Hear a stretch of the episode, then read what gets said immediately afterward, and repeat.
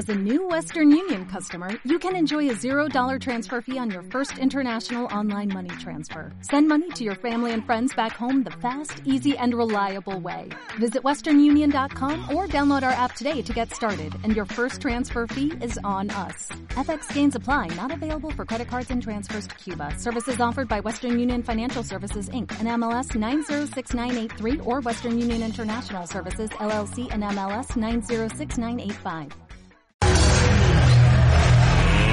Let's get ready to rumble!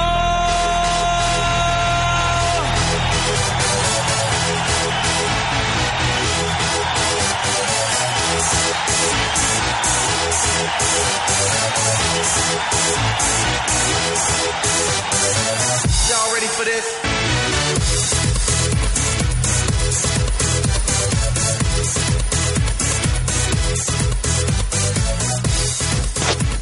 Bienvenidos a Saturday Afternoon Basketball, el programa de referencia de Ingobernables Podcast Show sobre baloncesto. Esta semana lo emitiremos el domingo debido a problemas técnicos desarrollados durante la semana. Para ello tendremos con nuestro, eh, hablaremos sobre la ACB y sobre la NBA y para ello tendremos a nuestros contertulios habituales. Primero saludar a Miguel Ángel. Buenas tardes, Miguel Ángel. Buenas tardes, deseando hablar ya sobre todo de la Liga Endesa, está muy emocionante. Después también tenemos a Fonser, el cual hablará de las dos partes, tanto ACB como NBA. Buenas tardes, Fonser. Buenas tardes. Y por último, Vic, el cual hablará tanto de, el cual hablará de la NBA. Muy buenas. Y como siempre, el presentador que soy yo es Santiago Tomasi. Empecemos. Eh, primero, ACB. Eh, recordemos que actualmente estamos a semifinales. El Real Madrid gana 2-0 Unicaja después de meterle ayer una soberana paliza al equipo malagueño, mientras que Vascon y Valencia Basket van 1-1 disputándose la noche en la tarde del sábado el tercer partido. Eh, ¿Qué opináis, Miguel y Fonse, sobre la primera eliminatoria, el Real Madrid 2 Unicaja 0? Pues en esta eliminatoria el Real Madrid se le ha visto desde el primer momento muy superior al Unicaja. El primer partido no lo ganaron por tanto, pero aún así parecía bastante claro que iba a ser el Madrid que se clasificara. El Unicaja ha estado fuerte en esta recta final de la liga, se ha mantenido más o menos a un nivel decente el resto de la temporada, pero no creo que fuera capaz de competir por la liga y lo ha acabado demostrando en esta eliminatoria. ¿Tú qué opinas, Fonse?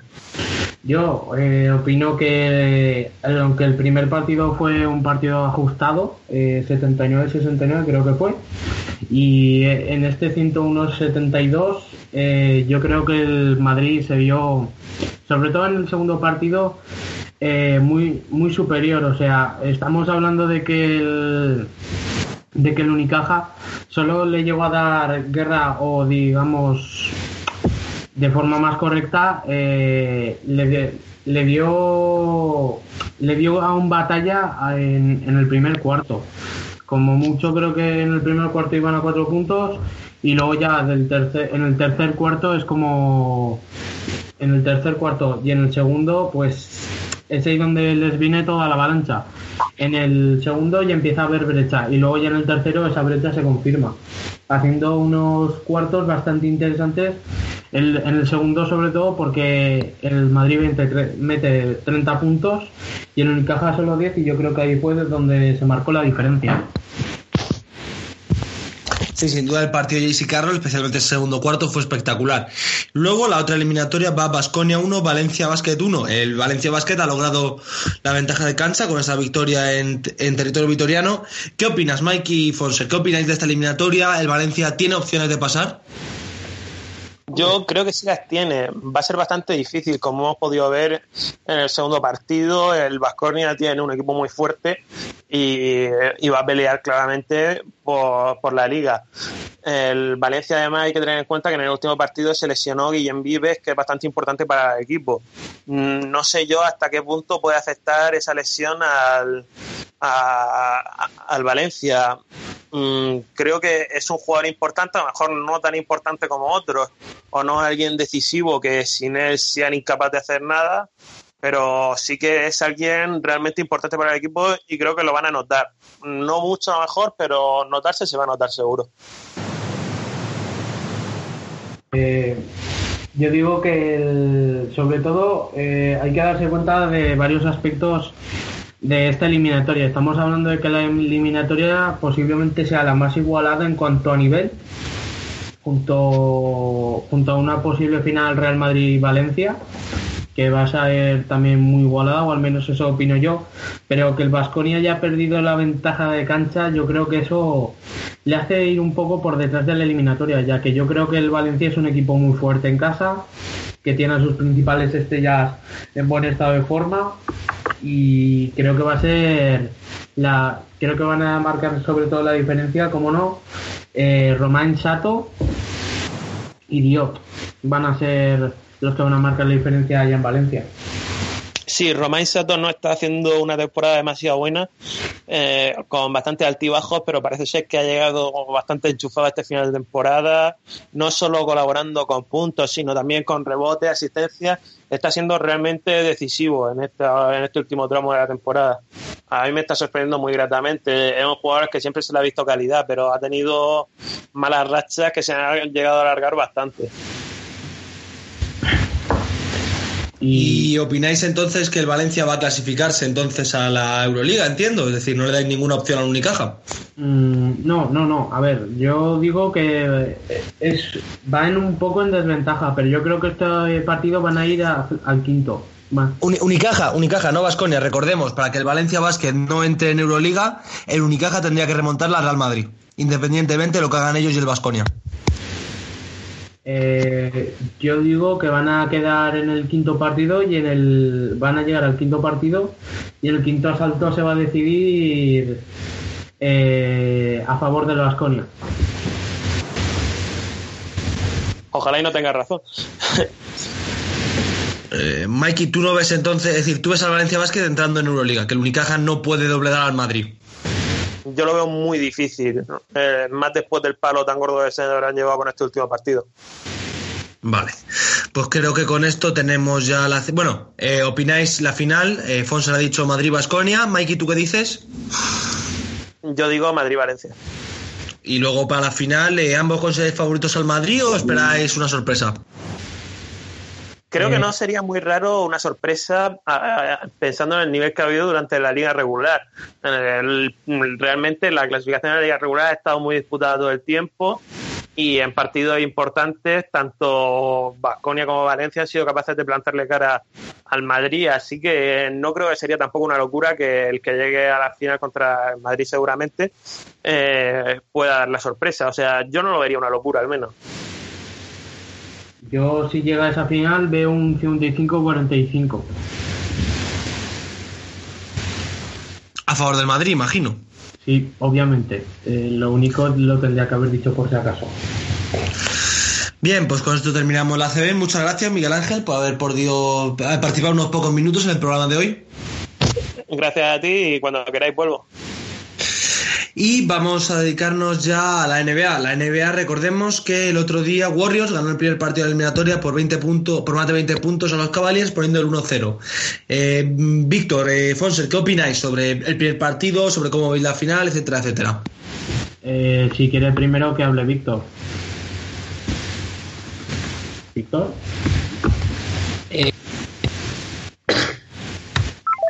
Ah, vale. Eh, pues yo veo que sobre todo la eliminatoria empieza un poco, Santi, como el año pasado. No sé si tú te acordarás, pero empezó parecido. Eh, primer partido para Warriors, victoria por paliza. Y en el segundo, pues victoria para Cleveland también por paliza. Es que es además este dato fue, fue sobre todo súper notorio y lo estuvieron comentando, yo creo que sobre todo mucho por las redes sociales, el tema de, vale, se ha ganado, digamos, por paliza, pero el año pasado también se ganó por paliza y, y el segundo partido se lo dio Cleveland.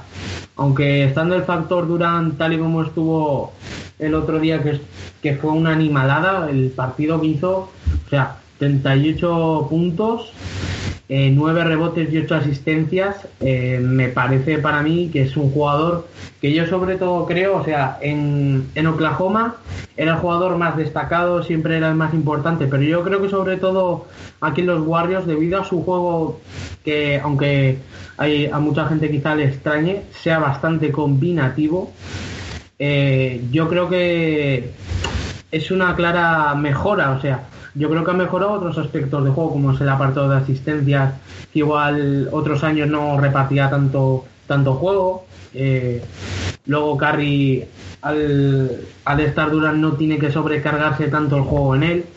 Sí que es cierto que quizá Clay no haga unos partidos brillantes en cuanto a puntuaciones, pero en defensa yo creo que es un jugador que aporta muchísimo. El otro día, perdón, el otro día hizo cuatro robos, que yo creo que eso, quieras que no, se nota a la larga. Yo creo que el, que Ah. el factor diferente... Sí, Perdón. No, no, perdón, perdón, que me confundido. Pensaba yo que era que iba a hablar Santi. Sí, Vic. Eh, creo que el factor diferencial de este año respecto al pasado es Kevin Durant, porque eh, yo creo que si el año pa- ya lo dije la semana pasada, pero creo que si el año pasado los Warriors eran favoritos, este año son favoritísimos. Eh, eh, respecto a lo que fue el partido, eh, creo que hubo que los Cavaliers tuvieron dos problemas muy serios que les mataron, que fue por un lado las pérdidas de balón, eh, no fueron cuidadosos con el balón, perdieron muchísimos balones. Ahora no tengo aquí delante la- el número exacto, pero fue algo exagerado. Los Warriors creo que solo perdieron cuatro balones en todo el partido y creo que igualaban algún récord de menos partidos perdidos, de menos balones perdidos en un partido de las finales. Eh. Creo que los Cavaliers, si algo necesitan hacer para ganar esta serie, es tirar más que, que, los, que los Warriors. Y los Warriors cogieron muchos rebotes ofensivos, o no sé si muchos, pero por lo menos sí los suficientes como para. ¿Sí? Sí, 14. Yo ah, pues ya lo doy las pérdidas. Vic, te añado que sí, eh, solo perdieron cuatro balones, mientras que Caps perdieron, ojo, la cifra de 20. 20 pérdidas.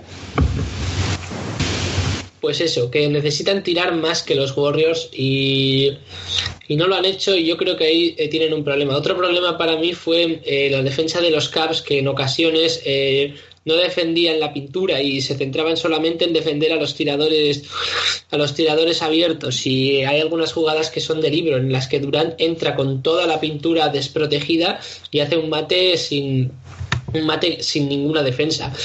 Eh, yo creo que Kevin Durant fue estuvo perfecto en el partido de en el partido de anoche. Bueno, sí, de anoche. Eh, Curry también hizo un partidazo. Eh, y Thompson y Green, eh, es curioso que esta paliza que le han dado los Cavs, a, o sea, los Warriors a los Cavs, lo hayan hecho con Thompson y con Green, eh, no estando en su mejor nivel ofensivamente hablando, porque defensivamente hicieron un partidazo los dos.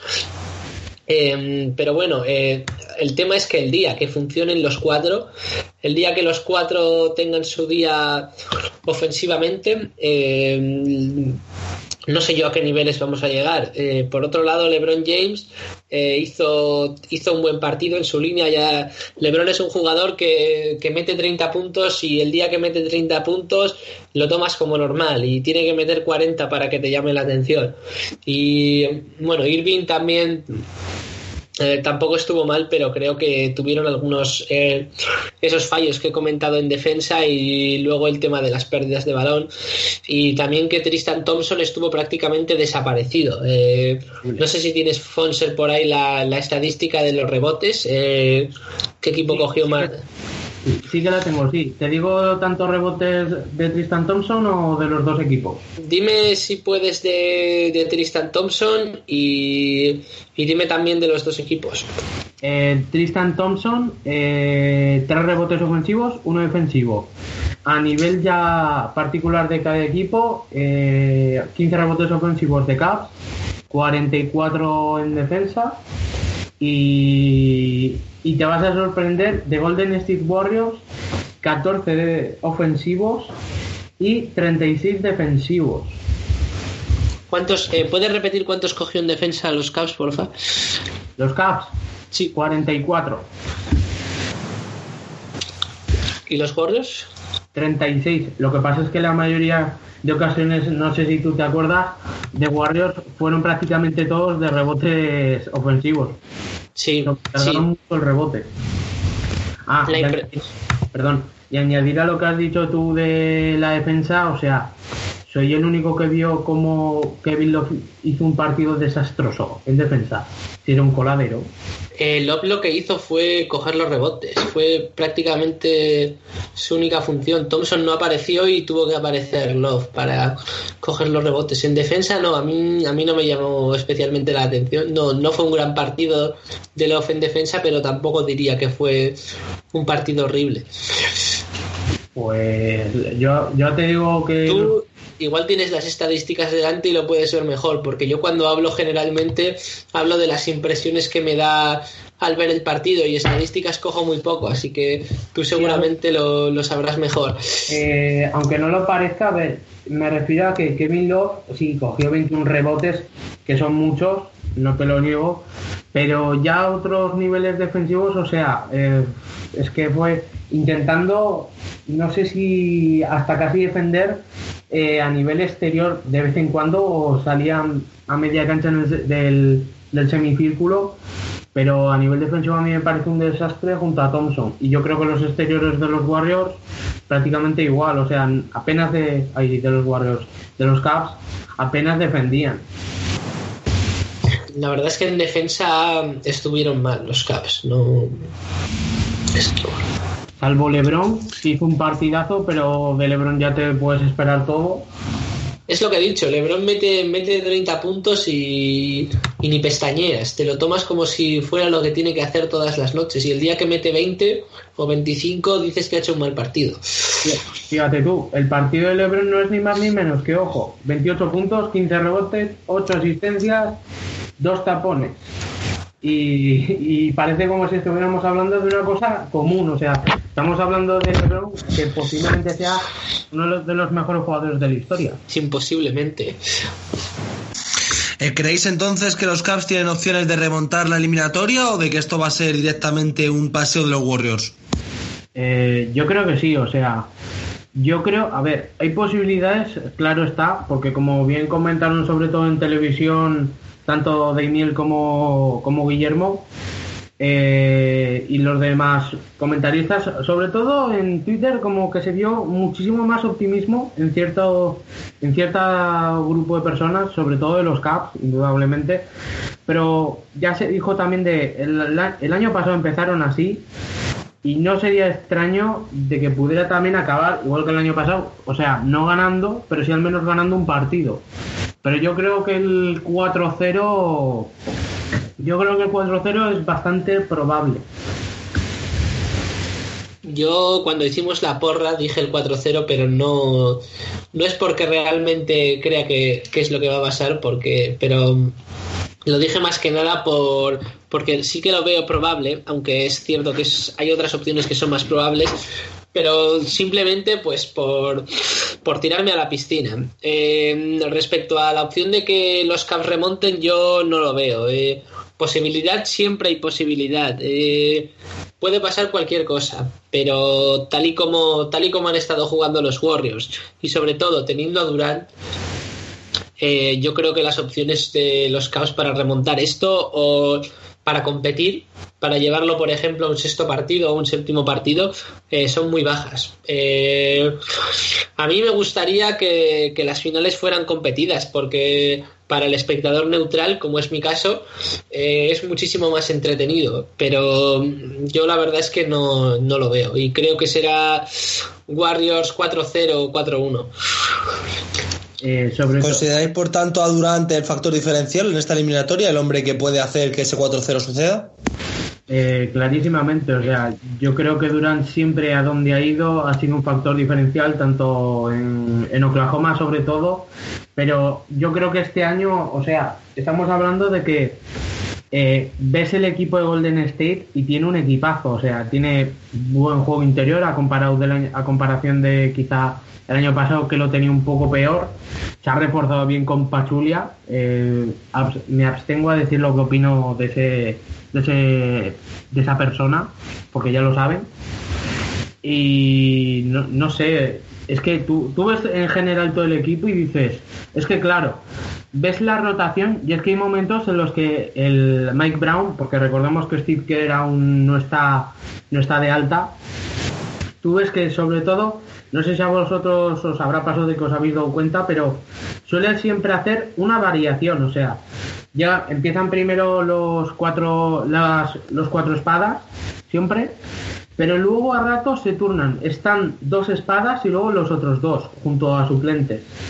No sé, dividen muy bien los minutos Mike Brown, al menos, al menos en Golden State, desde luego. La cosa es que haciendo eso eh, consigue ganar de paliza Cleveland. El día que, que, estén en apuros, pues pondrá las cuatro espadas juntas y, y se acabó. ¿Consideras tú, Vic, que Durant es entonces ese factor también? Eh, sí, sí, yo creo que está claro, hombre. Kevin Durant posiblemente sea el segundo mejor jugador de la liga y añadirle el segundo mejor jugador de la liga a un equipazo que ya sin Durant eh, recordemos que Yasin Durán ganó un anillo y estuvo a punto a un partido de ganar otro. Si le añades a eso al segundo mejor jugador de la liga, yo creo que la diferencia es abismal y la y... y puedo comentar un pequeño da un pequeño dato. Sí, claro. ¿Qué Fonser? Que acabo de recordar. Eh, no sé si vosotros lo oísteis o, o quizás sea un rumor solo, pero Durán dijo que tenía pensado no renovar por todo lo alto, o sea, me refiero que no va a querer un máximo un máximo salarial, o sea, quiere que tener un buen sueldo, pero con siempre tener esa posibilidad de fichar mejores jugadores porque recordemos que si no me equivoco, Andrei Guadala finaliza su contrato esta nada más acabar esta campaña y no sé qué otro jugador y tienen planteado seguir teniendo este gran plantel que tienen. Si memoria no me falla, también acaba el contrato de Clay Thompson y no sé si es este año el que viene el que acaba también el de Stephen Curry. Por eso tiene que Durant no pedir el máximo salarial porque no podría tener a todas las estrellas, evidentemente, Golden State. Eh, esto me parece que si eres un fan de los Warriors es la mejor noticia que podrías haber oído, pero para el aficionado neutral y sobre todo para los aficionados de otros equipos es una, es una noticia malísima porque estos tíos son uno de los mejores equipos que se ha visto en, en los últimos años. Bueno, no uno de los mejores, el mejor equipo y si siguen con todas sus piezas van a seguir van a dominar la liga y prácticamente no va a dejar no van a dejar opción a nadie de competirles. Así que esta noticia pues yo la recibo no de muy buen gusto.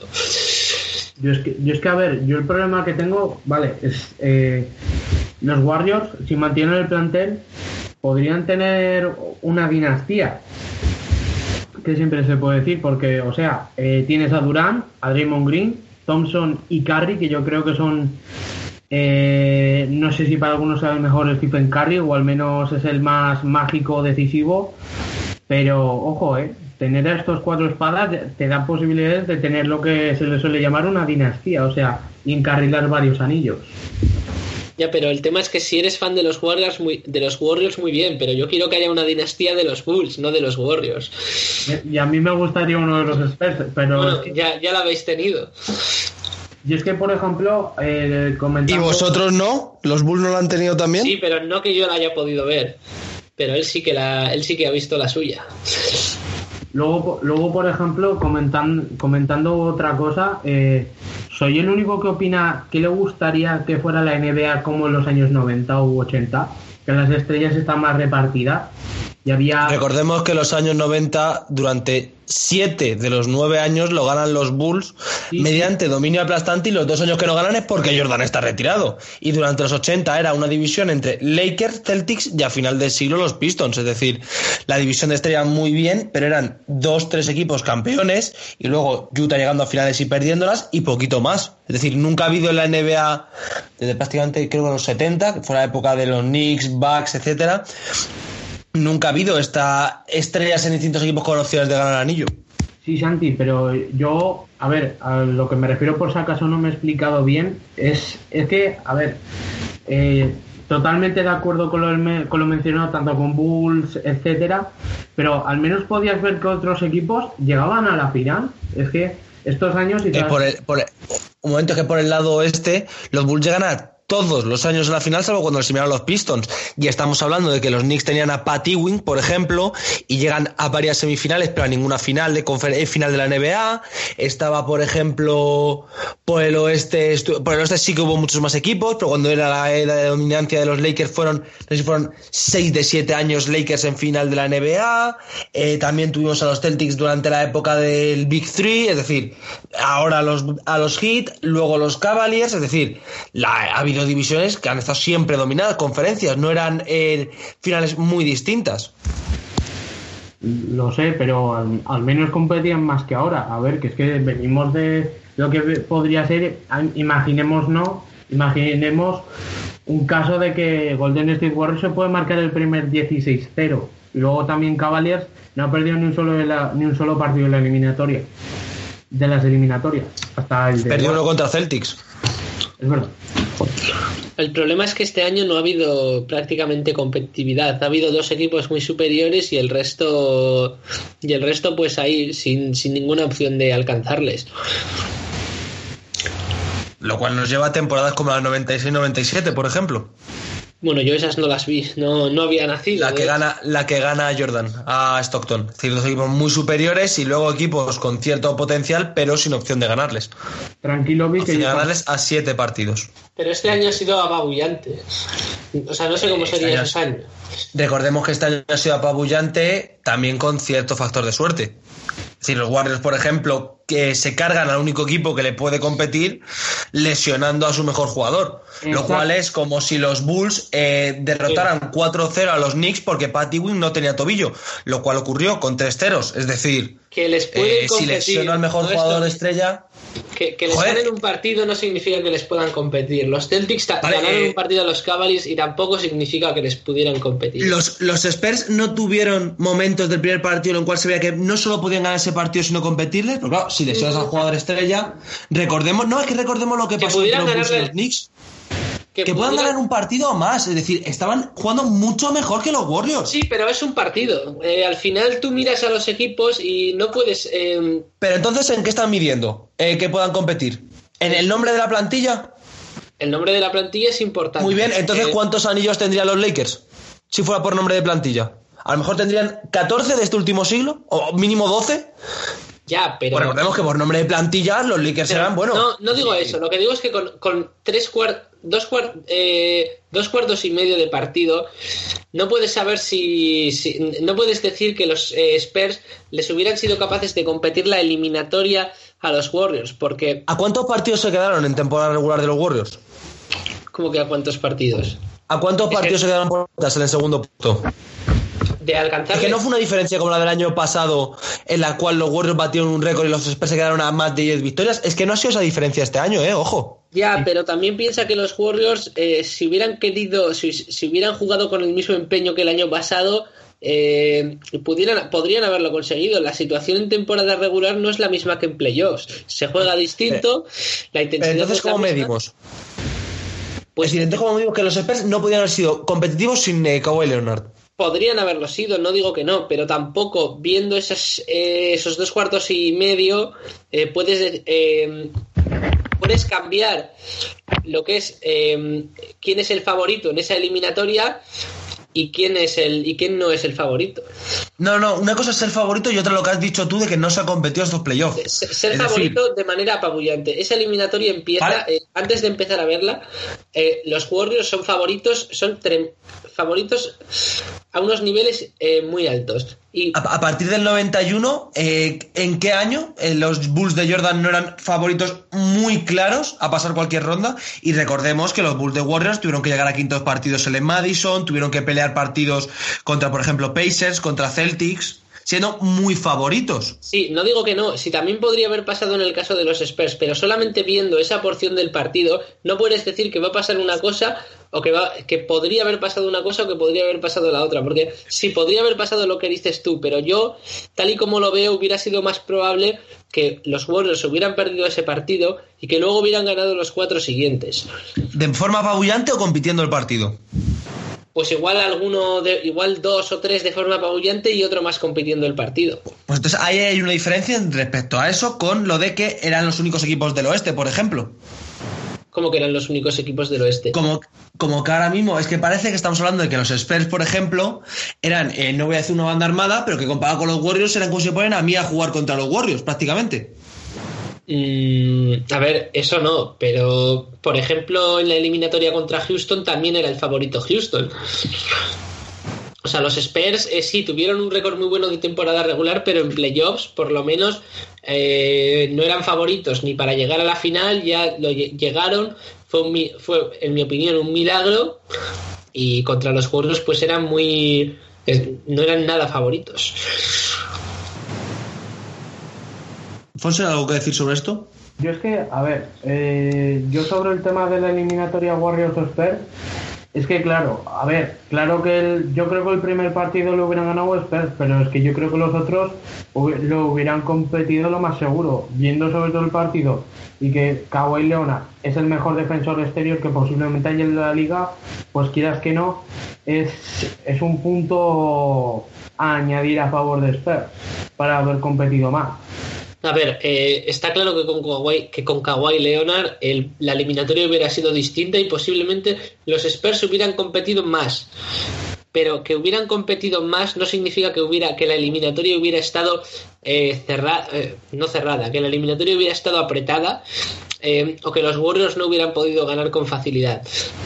Recordemos que en, la, en, la, eliminatoria los Warriors pasan por encima de, de los Spurs sin Kawhi cuando este ya no está.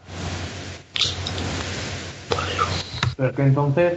Es que sin, la estrella, es decir, es como si ahora mismo eh, a los Caps le partimos la pierna a LeBron James y decimos, eh, joder, es que los Caps no van a competir contra los Warriors. Joder, pues evidentemente.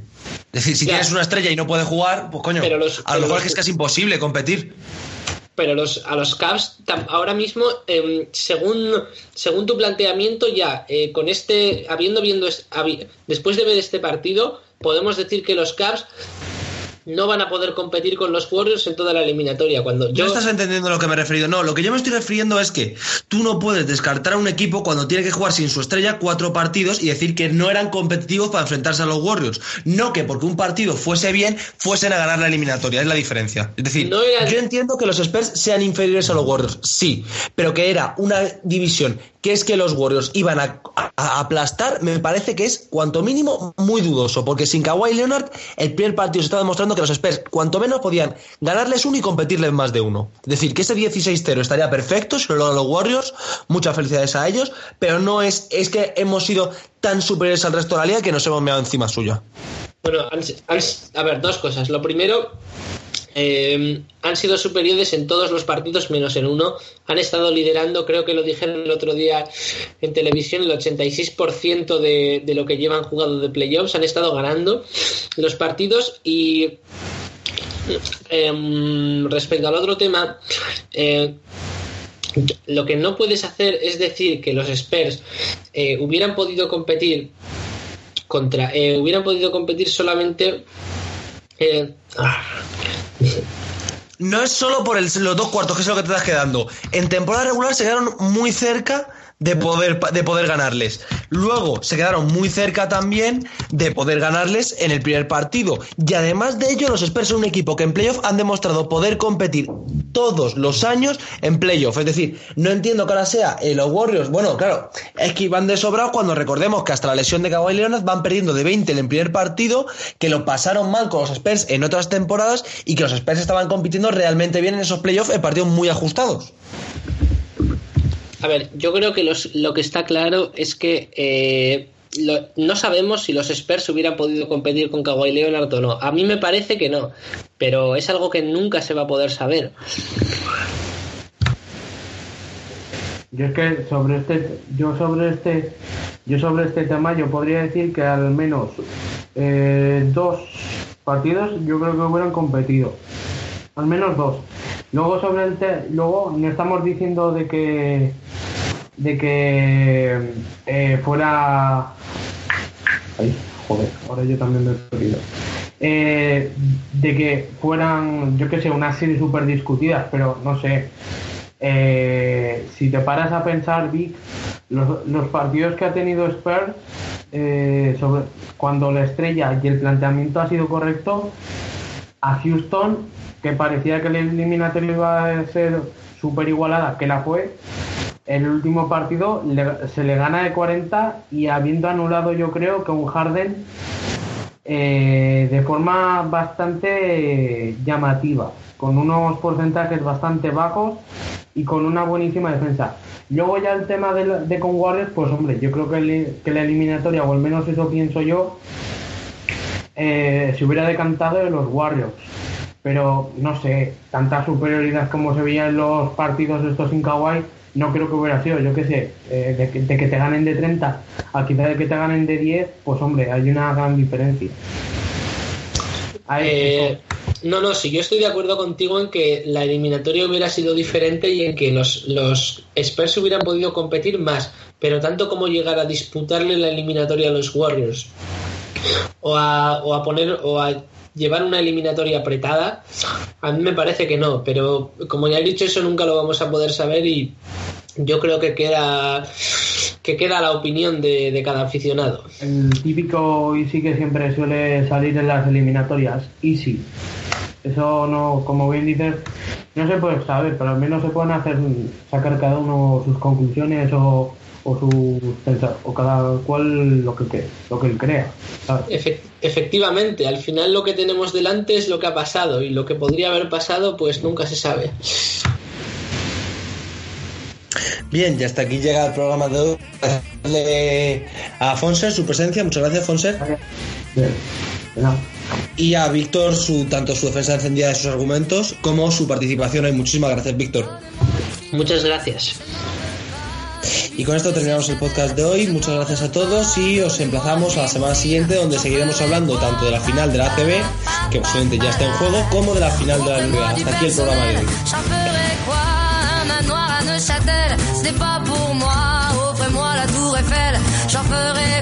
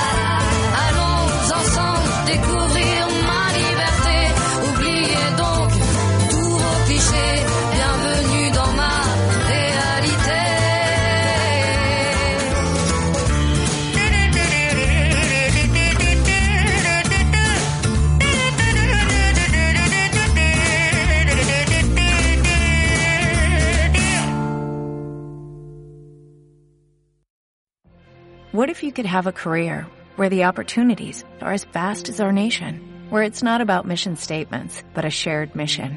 At U.S. Customs and Border Protection, we go beyond to protect more than borders, from ship to shore, air to ground, cities to local communities. CBP agents and officers are keeping people safe. Join U.S. Customs and Border Protection and go beyond for something far greater than yourself. Learn more at cbp.gov/careers.